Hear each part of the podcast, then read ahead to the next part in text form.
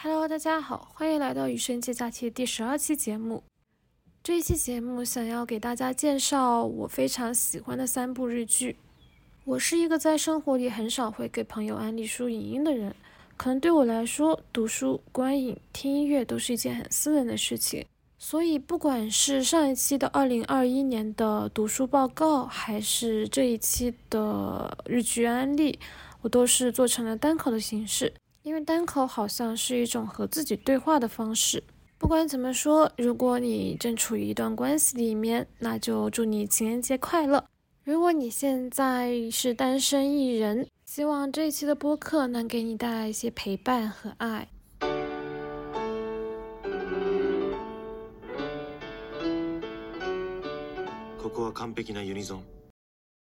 第一部想要推荐的是一部零六年的日剧。叫做《交响情人梦》这部日剧呢，可以称为是我人生挚爱日剧 TOP 三。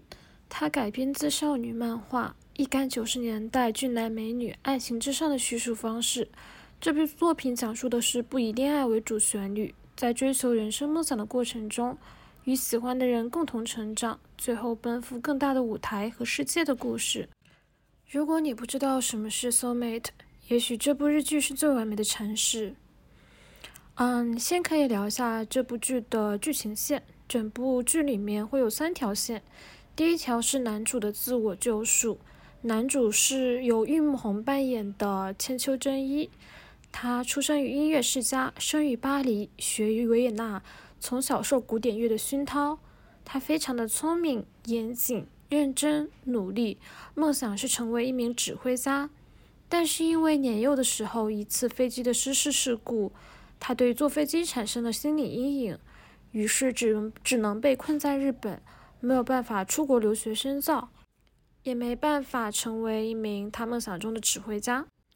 第二条线是女主的自我觉醒，女主演甜妹是由我非常喜欢的日本女演员上野树里扮演。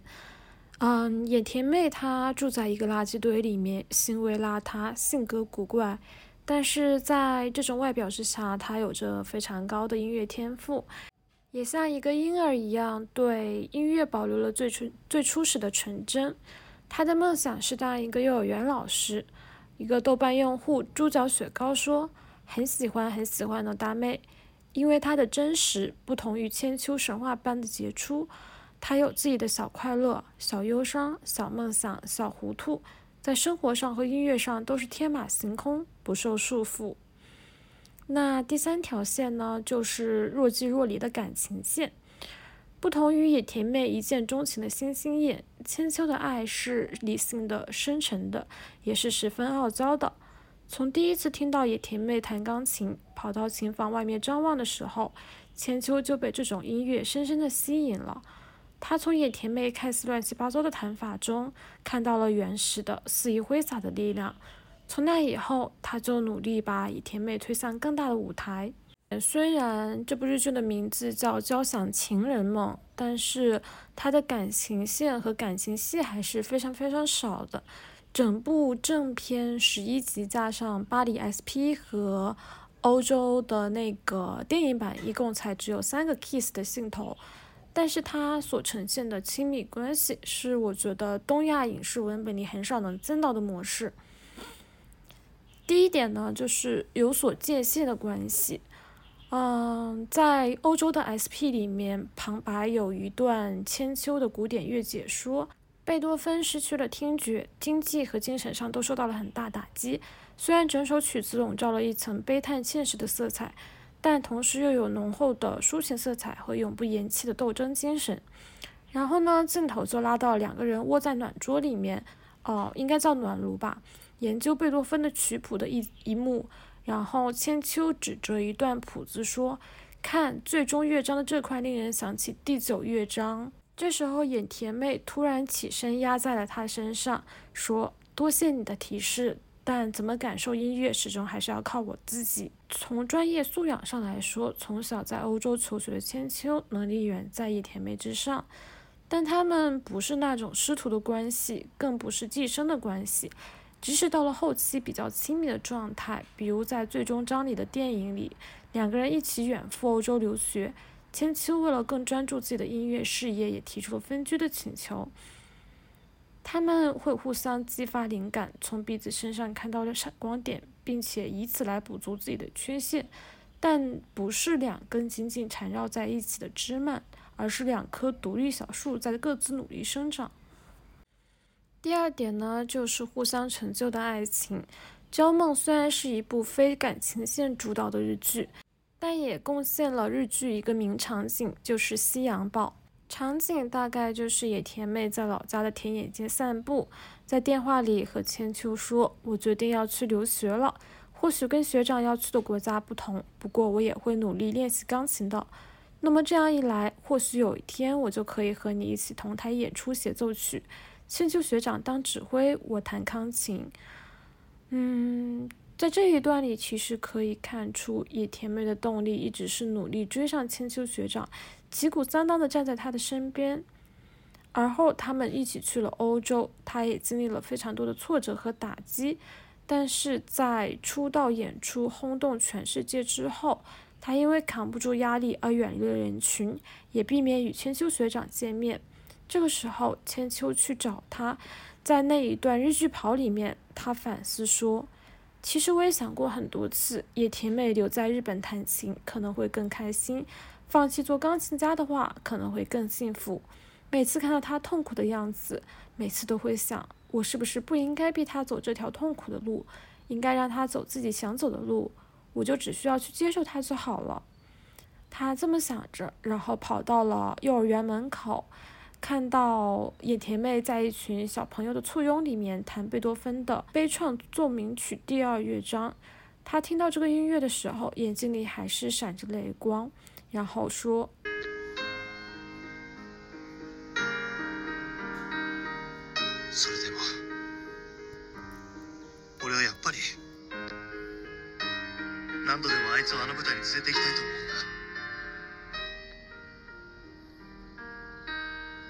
但是我还是希望带他上舞台，一起演出。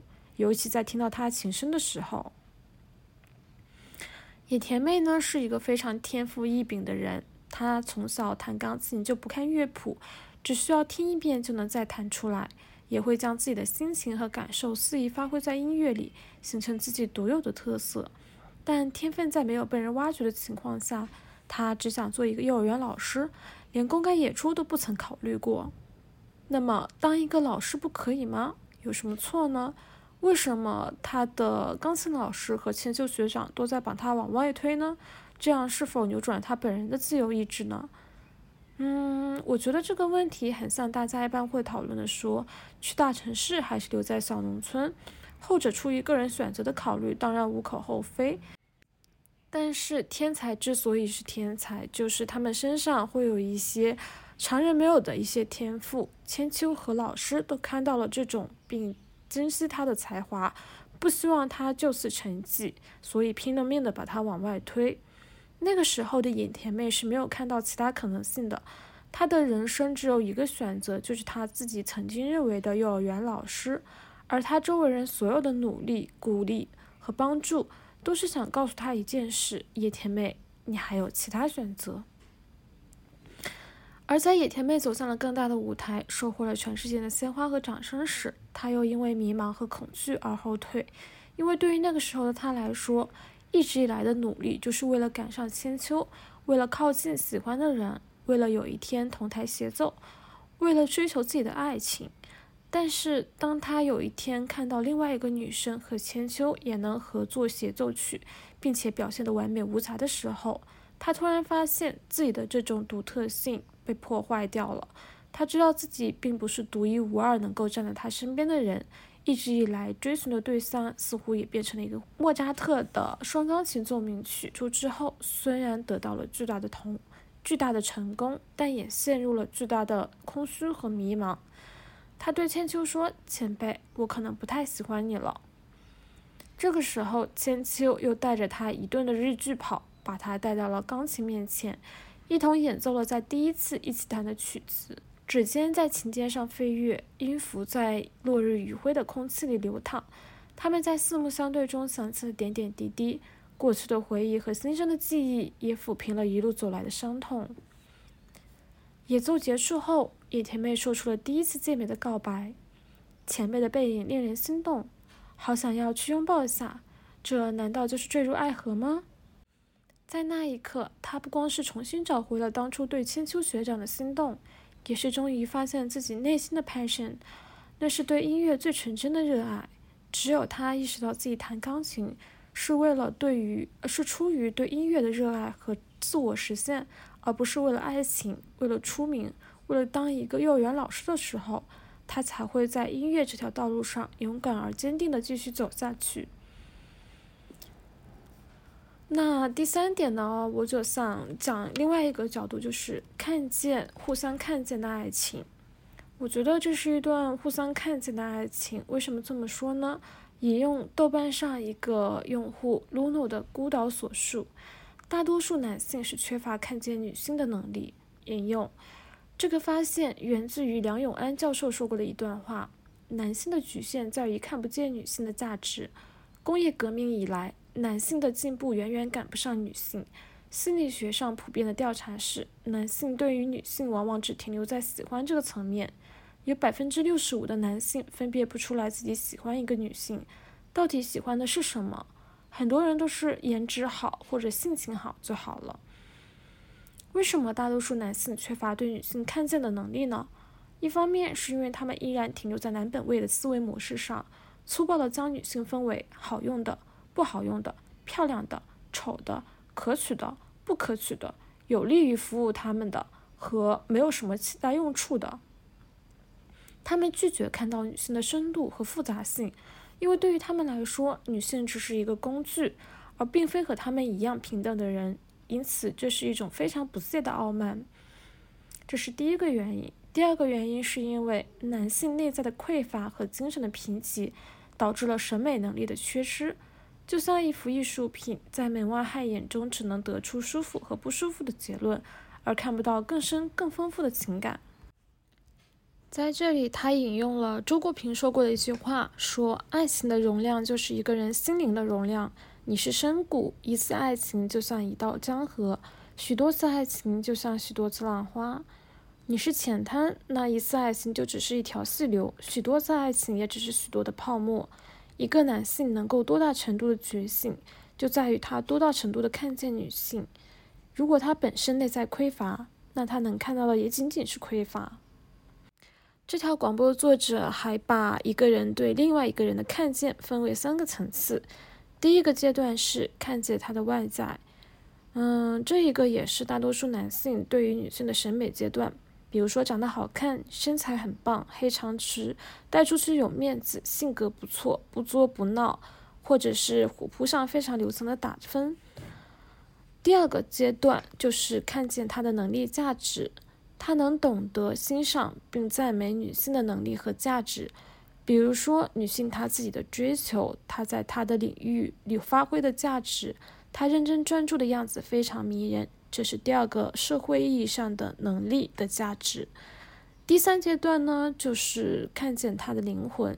随着深入了解，男性能够看到女性独特的灵魂以及丰富的精神世界，像看一本独一无二的书一样，去认真翻阅，沉浸其中。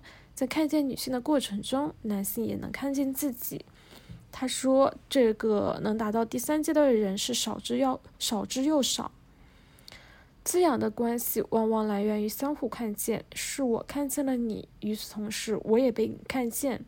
但在不被看见的关系中，尤其是女性不能被男性看见的关系中，女性的能量是很难得到伸展的。嗯，引用结束。这一段我相信非常多的女生也能够比较能共情吧。前段时间我还在豆瓣的生活组里面看到一个非常好的帖子。名字叫做“嗯，变漂亮之后，我就对所有男生失去了兴趣。”这个帖子它描述的是一个女孩子，她在呃幼年的时候，青春期的时候，可能长得不是非常的漂亮。后来通过自身的一些努力和一些变化，她就变成了一个美女。在这从丑女到美女的变化过程中，她享受到了非常多的外貌光环和红利。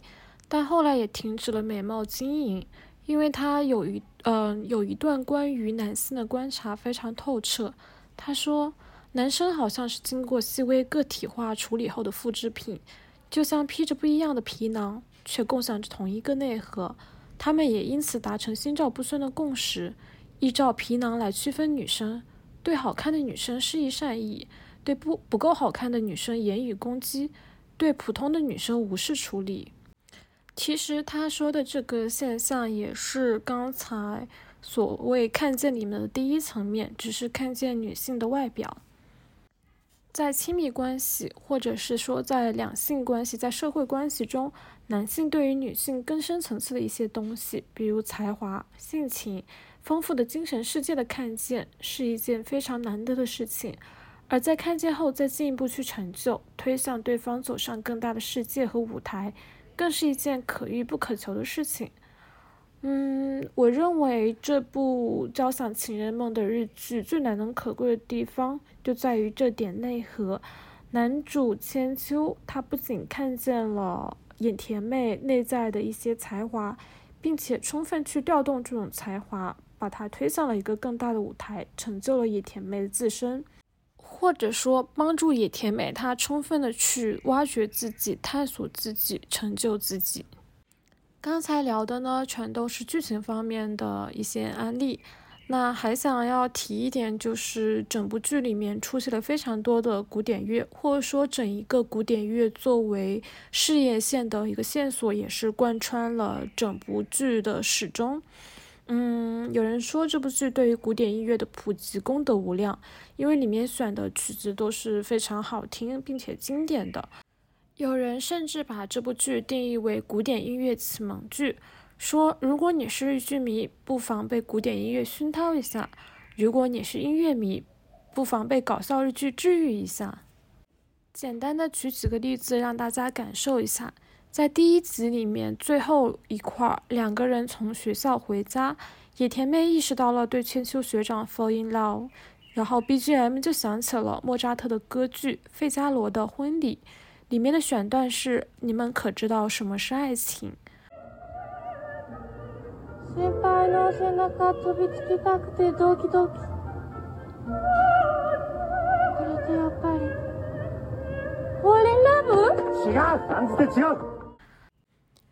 第二个是 S 乐队第一次演奏贝多芬七第七交响曲大获成功之后，有一天千秋学长正躺在外面的一个长椅上休息，野田妹看到了之后就跑过去偷亲到了千秋，这一个应该是全剧的第一个 kiss 吧，所以 BGM 也响起了莫扎特《费加罗的婚礼》里面的欢快序曲。这一个音乐也是烘托了野烘托了野田美欣喜若狂的心情。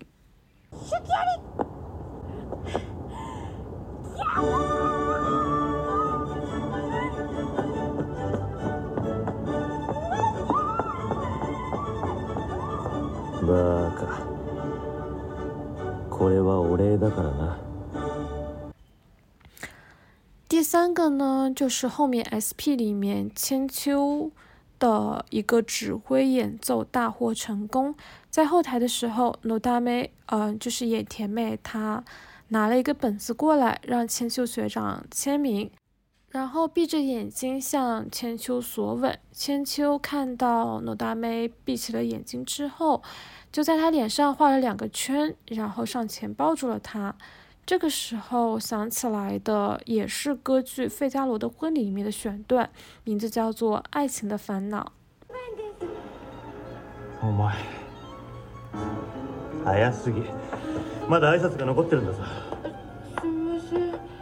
あの、それから先輩この前キスしましたよね。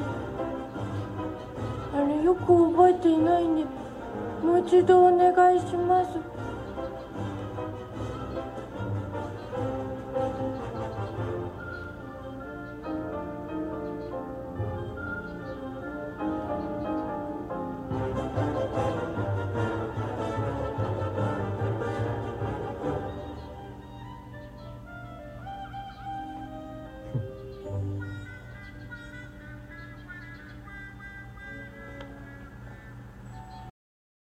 整部剧里面的音乐元素呢，让你会在追剧的过程中，不只看到剧情的连续，还能随还能感受一下古典音乐的熏陶。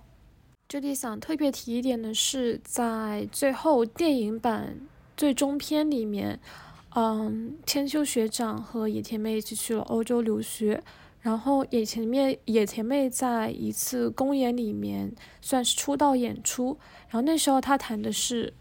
难度非常高的肖邦钢琴协奏曲，这个配乐呢，其实幕后是朗朗弹的钢琴，所以说整一个剧组也是非常的用心。女主上野树里在一些需要出镜的镜头里面，也都是真身上镜，为此练习了非常久的钢琴，而不是找一个替身胡胡乱的糊弄一下。哈利亚。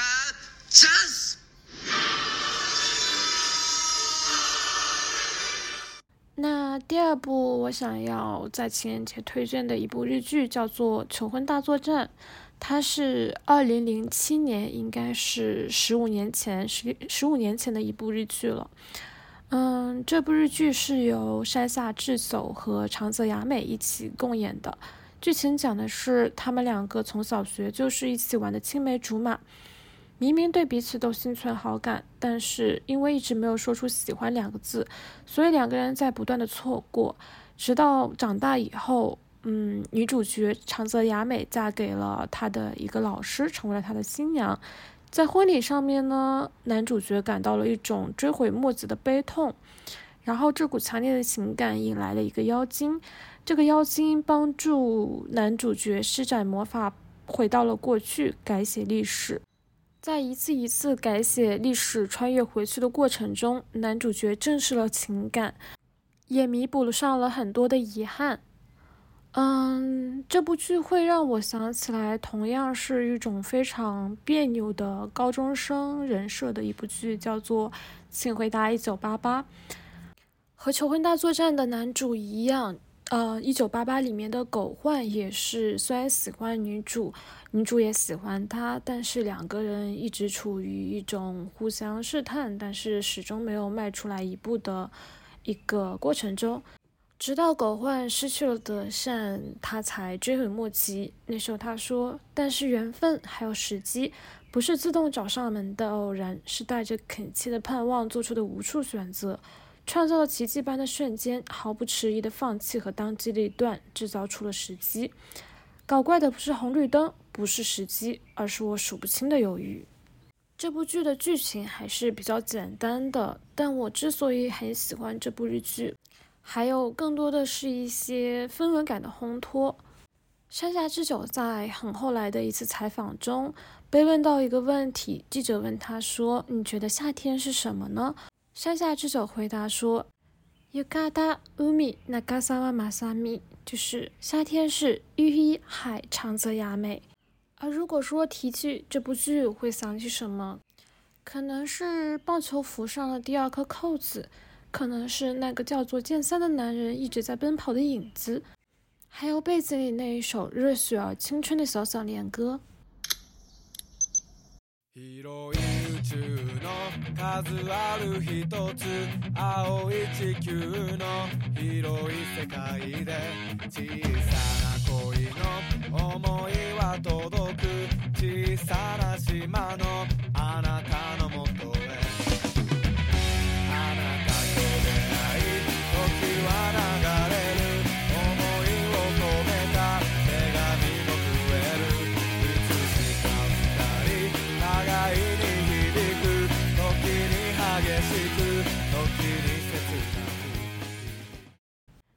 三部想要推荐的是我非常喜欢的一部日剧，我不知道大家会不会有那种剧或者电影，就是你在年轻的时候看，可能只能打两星、三星，觉得非常的普通，但后来你再也没有看过了，却回去给他补打了一个五星。对我来说，最完美的结婚，呃，最完美的离婚，就是一部这样的剧。在我刚开始看他的时候，嗯，还没有谈过恋爱，所以。那个时候其实并不太懂这部剧里面想要表达的主题，对于两个人的一些摩擦、一些吵架、分分合合，也是云里雾里的不太懂。后来其实我也再没有回去从头看这部电影，只是因为自己经历了一些事情，我发现一些非常微妙的感受和一些非常奇特的人生经历，都能够和这部剧里的某些段落呼应起来。所以后来我又回去给这部电影，呃，这部日剧打了五星。日剧的男主人公是 A 太演的滨崎光生，他在一家实质自动贩卖机的公司做销售。英太，呃，光生呢，他喜欢甜食和小动物。他的妻子杰夏是一个大大咧咧，但在光生看来非常粗鲁、粗鲁无礼的人。嗯，他们结婚是因为三幺幺大地震的时候，东京的地铁停运，他们在茫茫人群之中认识了彼此。两个陌生人在巨大的灾难之后，在东京的街头居然牵起了手，然后像两只水獭一样慢慢悠悠地晃回了家。他们就这样认识并且相爱，然后走入了婚姻，结婚快两年的时间。光生和杰夏一直没有找到合拍的地方，也是因为其他的一些关系的介入，他们两个开始考虑起了离婚。这部剧的编剧是板垣育二，板垣育二大家应该都非常熟悉了，在一九年的时候，他有一部四重奏的日剧在国内非常火，然后去年二零二一年的时候，有一部花束般的恋爱，也是去年。豆瓣的高分爱情榜的电影，板垣月的编剧会有两个特征，第一个是他非常善于捕捉日常中的一些非常微妙的细节，第二个呢就是板垣非常擅长用信来传递情感，而在这部日剧里面，结下写给光生的信，也是我在所有日剧里面看到过的最喜欢的信。我在以前学日语的时候，对这封信的原版非常倒背如流。嗯，现在也想念一下它的一个中文版。みずおさんへ。みずおさんだって今自分でそう書いててびっくりしました。志光生，写下你的名字，我自己都吓了一跳。 印象中太长时间都没有叫过你的名字，有点紧张。总之，先向你报告一下。我搬出去了，你进门以后一定大吃一惊吧？有没有目瞪口呆？我会把原委说清楚的，你就先冷静下来看完这封信吧。光生啊，我觉得我们继续这样住在一起有些不对劲。我们已经离婚有段日子了，我觉得总有些不方便，究竟哪里不方便，我也说不清楚。最近看到你就莫名的觉得心静不下来。我也想方设法的消除自己的烦躁，或者努力恢复原先的状态，但都没有成功。我曾说过你是个怪人，也许最奇怪的人是我。我没办法协调好很多事，跟喜欢的人不合拍，合拍的人却又喜欢不起来。我从来都无法赞同你的言行举动，却还是喜欢你啊！爱情与生活经常发生碰撞，该怎么说呢？这或许是在我有生之年都无法治愈的顽疾。以前我们不是去看过一次电影吗？就是我迟到了十分钟那次。我在过人行道的时候，看到你站在约好的地方，一副很冷的样子，把手插在口袋里。我一想到这个人正在等我呢，不知为何就觉得很开心，就想一直远远看着你，因为你的身影可比电影好看多了。我喜欢偷偷看你，你很害羞，很少面对我，所以我有很多机会可以偷偷看你。我们俩并排走在木黑川的时候，我偷偷看过你；看 DVD 的时候，读书的时候，我总是偷偷看着你，心里自然而然地充满了喜悦。嫁进可以看到樱花的家里，却和讨厌樱花的人一起生活，但我比你所想的更加依赖你。虽然我们并没有平等的包容对方，但是我体会到了躺在你膝上放松身心的安适感，就好像猫咪一样，一整天都沐浴在阳光下一般。或许我就是生活在这个家里的第三只猫咪吧。谢谢你做的美味饭菜，谢谢你铺的温暖床铺，谢谢你曾经扶我枕在你膝上的头，能仰望你，俯视你，能偷偷看你、凝视你，对我而言都是无可替代的幸福。光生，谢谢你。虽然是我自己决定要分开，但也觉得有点寂寞。但是如果我又想偷偷看你，或者想跟你说说话的时候，总会再见的。信到这里就结束了。我有时候在想。嗯，对于一个并没有结过婚的人，为什么能够对《最完美的离婚》这部剧产生非常大的共情？但是或许不需要结婚。如果你曾经处于一段长期的亲密关系里，如果你也和他人长期的同居过，或许你会对里面拌嘴的细节也好，幸福的日常也好，分开还分开后的痛楚也好，都会有比较强烈的共情。嗯，其实我还挺想推荐几部电影的，但时间关系就先到这里结束吧。不知道今天听到这段音频的你是单身一个人，还是身边有另外一个人？不管怎么说，我一直相信爱不是一个固定的范本。处于一段关系里的人不一定是相爱的，而单身也不代表没有爱和被爱。爱的形式有很多，爱自己，爱家人，爱朋友。爱自己所爱的事物。如果日剧是一种生活，那么日剧也是一种恋爱。在这个没有什么意义的节日里，还是祝大家勇敢有所爱。那本期节目就先到这里为止啦，我们下期再见，拜拜。